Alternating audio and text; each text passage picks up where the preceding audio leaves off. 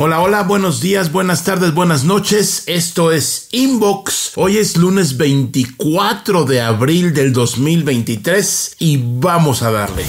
Bienvenido a Inbox con Javier Matuk, el noticiero semanal de tecnología. Fácil de escuchar, fácil de entender. Así es, muchas gracias. Si me escuchas a través de cualquier servicio de podcast, pues te agradezco. Si me ves a través de YouTube, también, por supuesto, muchas gracias. ¿Qué es Inbox? Tecnología fácil de entender. Tecnología sin complicaciones, tecnología platicada y con mi experiencia de muchos años. Eso sí, ¿eh? No vamos a contar años porque sí tengo ahí un guardadito. Pero bueno, esta semana hay información muy interesante. Comenzamos con el asunto de los lentes de realidad virtual de Apple o las gafas, como le dicen en otras partes, las gafas. ¿Y qué pasa con esto? Pues Mark Gurman, este mm, gurú de Apple que trabaja en el es business, ah, en Bloomberg, perdón, en Bloomberg, el sitio de noticias, empresa de noticias, pues escribió un artículo ayer o antier donde siempre sus rumores han sido bastante acertados, ¿eh? pero bueno, él comenta que, a ver, lo primero que va a hacer Apple es ofrecer una gran cantidad de contenido para poder ser utilizado o disfrutado dentro de los lentes. ¿Eso qué es? Pues él dice miles de aplicaciones. Vete a saber qué es eso, ¿no? O sea, finalmente igual simulan la pantalla. Hace mucha mención del iPad. Simula la pantalla del iPad para poder tener ahí tus lentes y tu experiencia en 3D, realidad virtual, etcétera, etcétera. El lanzamiento sigue estando planeado según esto para eh, junio, cuando es la conferencia de desarrolladores de Apple. Todos los años lo hacen en junio. Y pues yo no lo sé. 3 mil dólares es el precio que supone que van a tener los lentes. Considerando los precios de otros productos de Apple, mm, digamos que está caro, pero no tan caro. Ahora bien, aquí el asunto, como siempre, porque los lentes, el, producto lentes virtuales no es nuevo, tiene muchos años. ¿Será capaz Apple de darle la vuelta, como lo ha hecho con algunos productos, y crearte la necesidad de tenerlos? Olvídate el precio ahorita, igual el precio va a bajar, en algunos años costarán menos, tal vez como un iPhone de gama alta, yo, yo qué sé. Pero aquí el asunto es, ¿habrá realmente justificación para comprarte unos lentes y, usarlos un rato, porque no es para usarlos todo el día, ¿eh? Por más que sean muy cómodos, seguramente son muy cómodos y con materiales primo y todo, no sé si sean para usarse todo el día. Y la otra, que es la más importante, es qué va a hacer con ellos, ¿no? Jugar, pues sí, un rato, ¿no? Pero bueno, Apple dice que hasta fitness o aplicaciones para, eh, para hacer deporte. Yo no sé qué tipo de deporte puedes hacer con unos lentes de realidad virtual. Por supuesto, nada de impacto porque se te van a caer, ¿no? O si no, vas a tener que amarrártelos así como muy fuerte y va a ser muy incómodo. Pero bueno, el rumor más interesante que salió es que aparentemente los lentes van a traer un cable, un cable de corriente que va a ir conectado en algún lugar de forma magnética, muy elegante, lo que sea, pero es un cable y van a ir a una batería tipo de esas baterías pequeñas, compactas, como la que le pegas atrás al iPhone, en el caso de una de la marca Apple. Eso va a ser. Eso, híjole, cambia la dimensión completamente al producto porque pues ya no es un todo integrado, ¿no? Ya requieres un cable y estar conectado a una batería. Ya no, creo que no es la filosofía de, esta compañía. Sin embargo, está muy complicado eh, meterle todo a los eh, lentes más la batería. Pero bueno, a ver qué pasa con este chisme. Aparentemente son dos horas de batería con, eh, perdón, dos horas de funcionamiento con la batería esta que se menciona, que es externa, que es con un cable que te... Imagínate hacer fitness con un cable y una batería. Pues tienes que... Ya, ya veo, ya veo 40 mil accesorios para usar la batería de tus Apple VR lenses o como se llamen. No sé, ¿tú qué opinas? ¿Tú crees que Apple lance o no lance este dispositivo en junio? Para conocer todo lo que hace Javier, visita javiermatuk.com. Y bueno, otro rumor que ya, bueno, ya salieron ahí varios, em, hasta, no, no son fotos, son renders o dibujos de un nuevo teléfono de Google. Recuerda, que Google hace la, fabrica la familia Pixel. Bueno, él no lo hace, pero ok, son de ellos. La familia, ah, no, sí, creo que sí, HTC. Bueno, en fin, es una larga historia y compraron Motorola, lo vendieron, en fin, bueno. Google Pixel, teléfonos, columna vertebral del ecosistema Android. ¿Por qué? Porque es el teléfono que fabrica y produce Google y le pone ahí todo lo más nuevo, ¿no? Son un poco diferentes los píxeles de los demás, sí, tienen ahí algunas características diferentes. El procesador, por ejemplo, las cámaras, se habla maravillas de ellas, en fin. Ahora, ¿qué pasa? El 10 de mayo, Día de la Madre aquí en México, ¿por qué, está hablando esta cosa? El 10 de mayo, que es el Día de la Madre en México, se va a llevar a cabo el Google I.O., este evento que se llevaba a cabo todos los años, se suspendió por la pandemia y ahora ya otra vez presencial. Me invitaron, ahí voy a estar, de ahí te voy a pasar toda la información de primera mano, pero aparentemente en este evento se va a presentar un teléfono flexible, un teléfono que se abre y se cierra, un teléfono parecido a como se abre y cierra de forma vertical, parecería un poco más al Samsung Galaxy Z Fold, ¿no? Que, que se dobla de forma vertical. Los que se doblan de forma horizontal eh, son conocidos como los Flip, ¿no? Ahí lleva la batuta el Samsung Galaxy Z Flip. Pero bueno, se filtraron ahí algunas situaciones, algunos rumores. También por ahí el tamaño de las cámaras o las cámaras y el precio, 1800 dolarucos para el modelo con 512 gigabytes. Y, ah, no, no, no, pero espérame, espérame. 1800 dólares para el modelo de 256 gigas y 1920 para el de medio tera o 512 gigabytes. 5.8 eh, pulgadas la pantalla OLED eh, en la parte exterior y en la parte interior una pantalla mucho más grande, 7.6 píxeles. Mm, no sé si lo, o sea, puede ser que sí, ¿no? Finalmente, recuerda que Google no vive de, vender teléfonos, o sea, es una división, es, es una, un, producto muy importante porque Google hace buena parte de su negocio con Android en los celulares. Entonces, esta es como su declaración, como, como es que la palabra en inglés statement, que no sé bien cómo se traduce, pero es como su aquí estoy, este es mi teléfono oficial, en este teléfono voy a poner todo lo nuevo, eh, es un buen teléfono con buenas características, etcétera. Entonces, bueno, eh, pues aparentemente allá falta menos, menos de un mes, mucho menos de un mes para conocer esto. Y como voy a estar yo ahí ese día, el 10 de mayo, en Mountain View, pues ahí te paso el detalle completo de lo que presente o no presente Google. Ahora, ¿te imaginas tú un Pixel que se dobla? Sí, yo sé que no venden en México no los van a vender, créeme, créeme que no, no, no es que no les importemos, es que es un negocio marginal para Google, no es un principal negocio. Lo venden en varios países, México no han llegado, es un volado, igual llega, no llega. Yo por lo que pude rescatar de la última visita que, hice a Google en Mountain View para conocer el cómputo cuántico, por ahí estuve comentando así en un launch eh, con una vicepresidente bastante buen nivel y no me dijo nada porque su trabajo muy preciso y no van a hacer declaraciones, pero entendí que pues sí, o sea, llégale, o sea, la vida sigue, no hay Google Pixel en México ni en otros países, muchos otros y así se va a quedar. Inbox. Tecnología fácil de entender. Y seguramente estuviste al pendiente del lanzamiento de Starship, esta nave gigantesca de SpaceX, que primero iba a ser el lunes y no, no despegó, no salió, y luego fue el jueves, donde ya finalmente despegó y a los cuatro minutos explotó. ¿Qué pasa con todo esto? Bueno, pareciera que fue un fracaso, ¿no? Y sí fue un fracaso, digo, hay que decirlo con todas sus letras. La nave explotó. Sin embargo, estas pruebas creo que son necesarias para poder lograr lo que en este caso el proyecto de Elon Musk pretende que llevar humanos a Marte. Es una carrera larga, no esto se hace en 2-3 años, quién sabe cuántos años se va a tardar. Sin embargo, Elon Musk por ahí tuiteó eh, después de que explotó el, cohete y todo. Se felicitaciones al equipo de SpaceX por un emocionante lanzamiento de prueba del Starship. Hemos aprendido mucho para el próximo lanzamiento de prueba en unos meses. Así es, es prueba y error. ¿Te acuerdas los estos? Eh, igual te acuerdas cuando en otras misiones de SpaceX están los propulsores que, elevan a la cápsula o lo que sea, lo que vaya a estar en el espacio, eso se perdía, ¿no? Ah, digamos, antes de SpaceX, esos eh,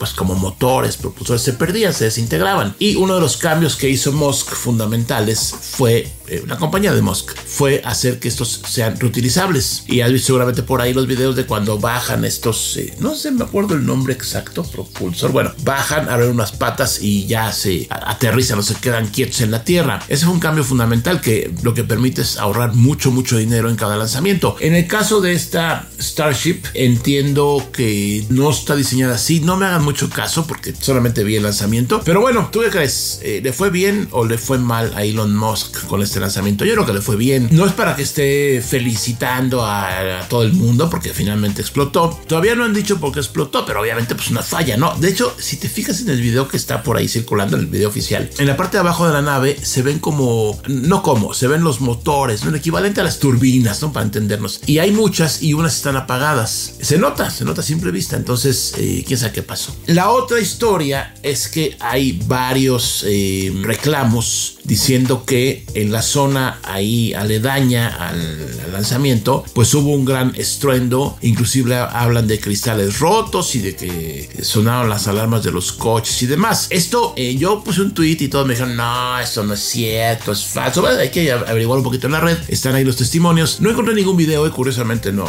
no he buscado más porque también hay más cosas que hacer. Pero bueno, finalmente dice que el despegue generó una nube de polvo y escombros que, llegan a, que llegó a 10 kilómetros de la plataforma de lanzamiento, generando temblores, rompiendo ventanas de casas e incluso dañando autos. Eh, los expertos, obviamente los eh, pues, rivales de Elon Musk o que lo critican, eh, dijeron que no tomaron ninguna medida, o sea que simplemente dijeron, ahí es el lanzamiento, ahí lo lanzamos y a ver qué pasa. bueno, esto será importante porque en el futuro, si esto es cierto, pues habrá que tener la lanzadera de cohetes más lejos de cualquier zona urbana, va a tener que estar mucho más lejos, ¿no? Y, bueno, será uno de los cambios, con lo que eso pues tendrá que adaptarse y tendrán que llevar todo más lejos para estos lanzamientos. Ya veremos qué pasa.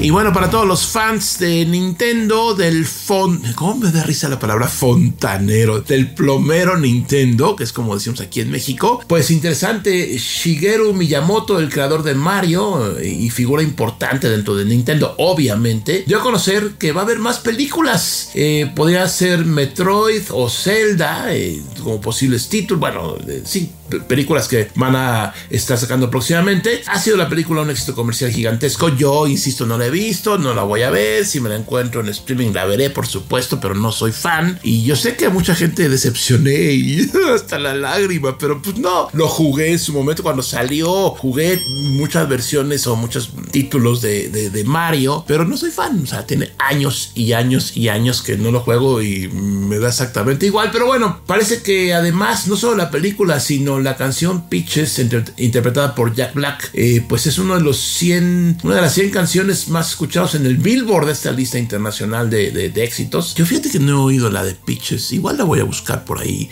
en algún lugar, pero bueno. La película de Mario ya es considerada la mejor adaptación de un videojuego a la pantalla grande. Bueno, pues sí, ¿qué van a decir, no? Felicidades por Mario, la película. Sigue a Javier en redes sociales como arroba jmatok.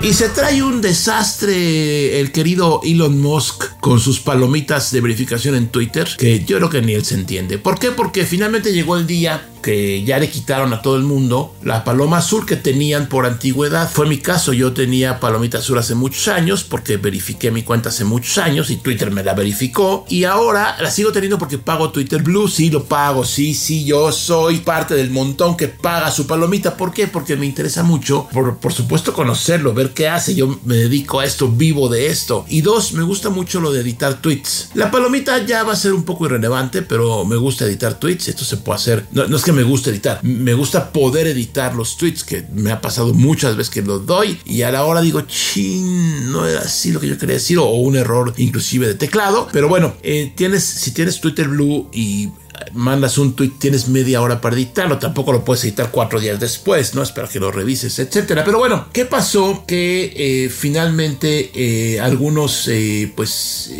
ilustres usuarios de Twitter aparecieron o tienen ya su paloma azul y dicen los, estos, los que tienen más de un millón de, seguidores por ahí, se menciona un, actores y escritores, dicen, a ver, ¿qué onda Elon? Yo no pagué por la paloma, ¿por qué tengo la paloma azul? Y Elon Musk le ha contestado a algunos, yo te la pagué, así como va por mi cuenta, sus 8 dolarotes al mes. Es un pequeño desastre de las palomitas, sirve para estar en boca de todos, obviamente. Si tú tienes una cuenta en Twitter eh, y, tenías la paloma azul y ya no la tienes, no pasa nada. Si tú eres usuario de Twitter y, no tenías palomita azul, como el noventa y tantos por ciento de los usuarios, no tienes que pagar por usarlo. A ver, ojo, nadie te está cobrando nada por usarlo. Si tú quieres pagar por ser blue, adelante, ¿no? Pero bueno, también por ahí, allá llegó mi helicóptero, siempre llega, llega antes. Ahorita voy, denme chance. Entonces, este asunto de las palomas ha sido muy mediático porque obviamente pues, toda la gente que le quitaron la palomita, algunos o muchos, son de, muchos millones de usuarios y han dicho, o no han dicho nada, o han dicho, pues ahí te ves, ¿no? Entonces, bueno, interesante que Musk dice, no, a estos sí les voy a dar la paloma y, a sus cuates o conocidos o a la gente que le conviene, eh, le da la palomita azul. No sé si al final sea contraproducente, pero el tipo se ve que mm, no va a echar reversa, no, no va a decir, no va a cambiar nada. Ahí está. Compró Twitter hace unos meses por 44 mil o 40 mil millones de dólares y tiene que sacar de varo. No va a sacar dinero con de 8 en 8 dólares, obviamente por ahí no va. Pero sin embargo, pues en su cerebro estará la estrategia de cómo va o cómo estará manejando Twitter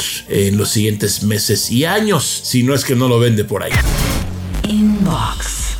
Y bueno, en el departamento de inteligencia artificial de la semana o del día, me encontré con este, este sitio que está, está curioso. Se llama SoundDraw así como dibuja el sonido, algo así. Lo estoy viendo en tu pantalla. Si no lo estás viendo en tu pantalla, porque es en el podcast, yo te platico. Y básicamente es un sistema que genera o crea música usando inteligencia artificial, obviamente. Y está muy curioso, ¿eh? Porque mira, dice, eh, ¿cuánto quieres que dure la música? ¿Tres minutos? Etcétera. Voy a ponerle un minuto, ¿no? Para dejarlo sencillo el tempo, o sea, el, ritmo, slow, normal, fast. A ver, pues los tres, ¿no? Y ahora, ¿qué, ¿qué, tipo de música quieres? Aquí está enojado, eh, música darks, soñador, elegante, otra vez, eh, pero feliz, glamorosa, misteriosa, peaceful. A ver, vamos a poner algo que sexy, ¿no? Para meterle aquí candela. Ahí está. So, oprimí sexy, es un botón que está ahí y te genera la música. No fue y consultó su base de datos de música,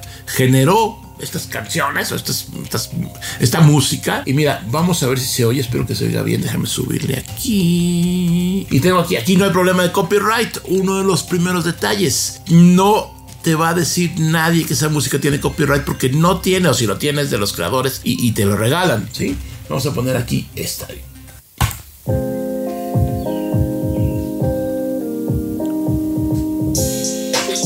Acuérdate que es, este, puse que es romántico.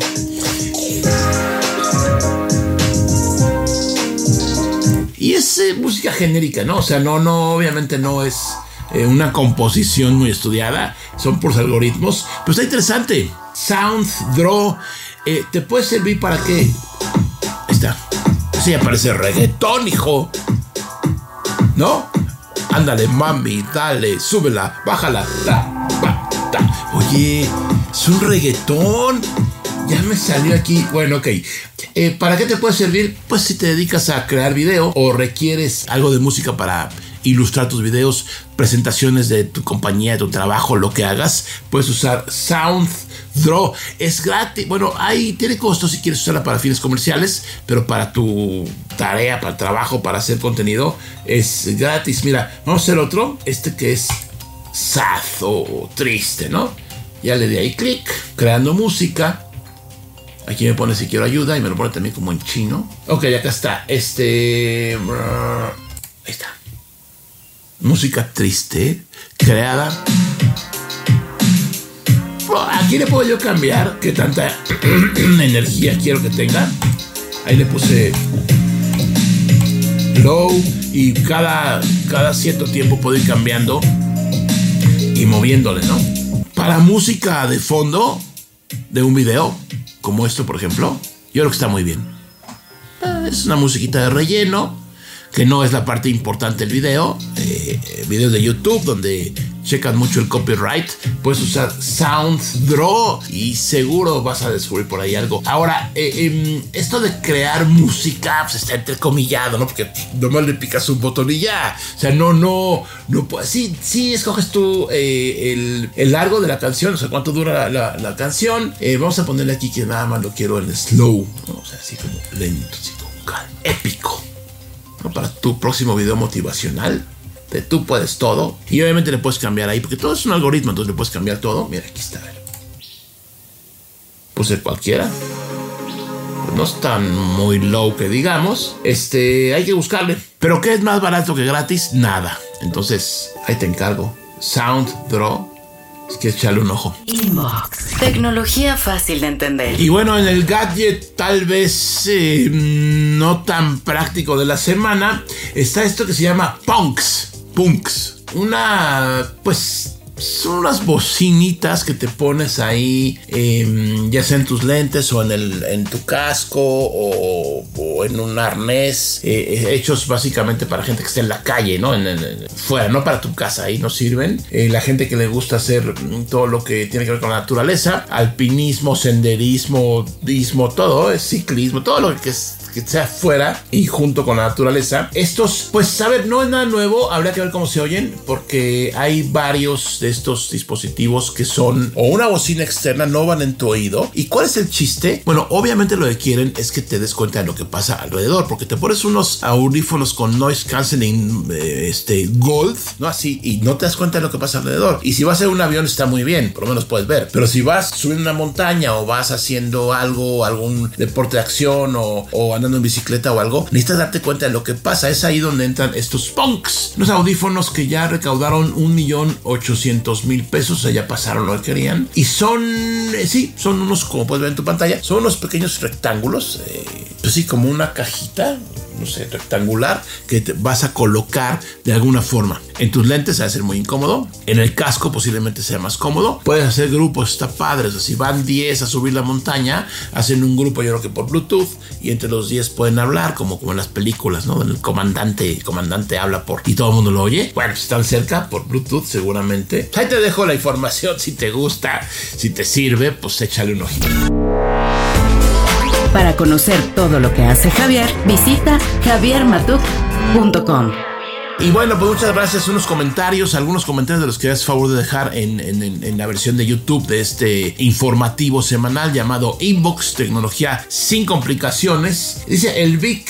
¿Qué tal, Inge? Respecto a ChatGPT, lo he usado unas cuantas veces, principal, principalmente para tener un guion al momento de realizar presentaciones. Me ha ayudado a tener diferentes ideas y tomar puntos que me puedan ayudar a nutrir el pitch. Muy bien, muchas gracias, el Vic. Israel dice: Hola, tengo un iPhone 14 Pro desde hace seis meses y le platico que al principio no usaba la isla dinámica y me parecía irrelevante. Sin embargo, con el pasar del tiempo me ha resultado muy útil. Por ejemplo, puedo contestar llamadas, mensajes, cambiar o adelantar de canción sin salir de la aplicación que está usando en ese momento. Algunas apps de terceros ya le están aprovechando. Pues sí, ya, pero ya pasa ya mucho tiempo. Cuando pido un Uber en la isla dinámica, me aparecen los datos del vehículo y conductor, así como el tiempo restante para su llegada y todo sin desbloquear el teléfono. En mi opinión, es algo muy sencillo, pero muy útil cuando se utiliza. Saludos. Eh, pues gracias, Israel. Qué bueno que te sirve, que lo estás usando. A ver qué pasa, ¿no? En el iPhone 15, a ver qué, qué más hacen, ¿no? Pero bueno, el 7 machos, híjole. Así son muchas generaciones actuales. Quieren imponer sus gustos, forma de pensar y opinión a las demás personas. Y si algo no nos gusta y a ellos, sí, enseguida se enojan y molestan.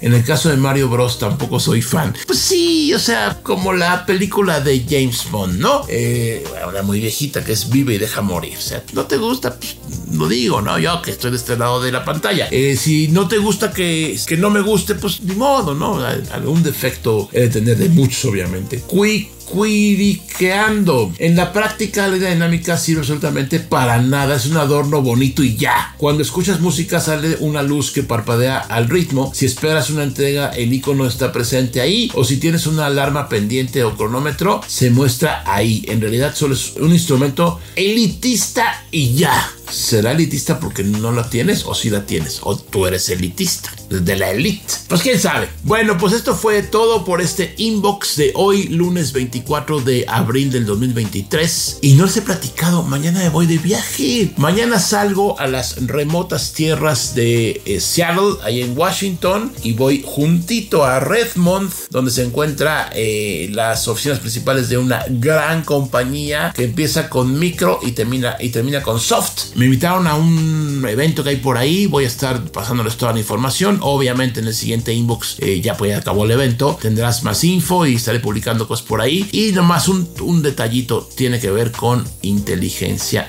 artificial, obvia. No es nada más de eso, pero tiene que ver. Muchas gracias por verme, escucharme, descargarme, recomendarme. Ay, ya salió para una canción. Mi nombre es Javier Matuk. Por aquí nos vemos o nos escuchamos más adelante. Esto fue Inbox con Javier Matuk. Tecnología fácil de entender. Recuerda suscribirte en tu sistema de podcast favorito. Nos escuchamos en la siguiente edición.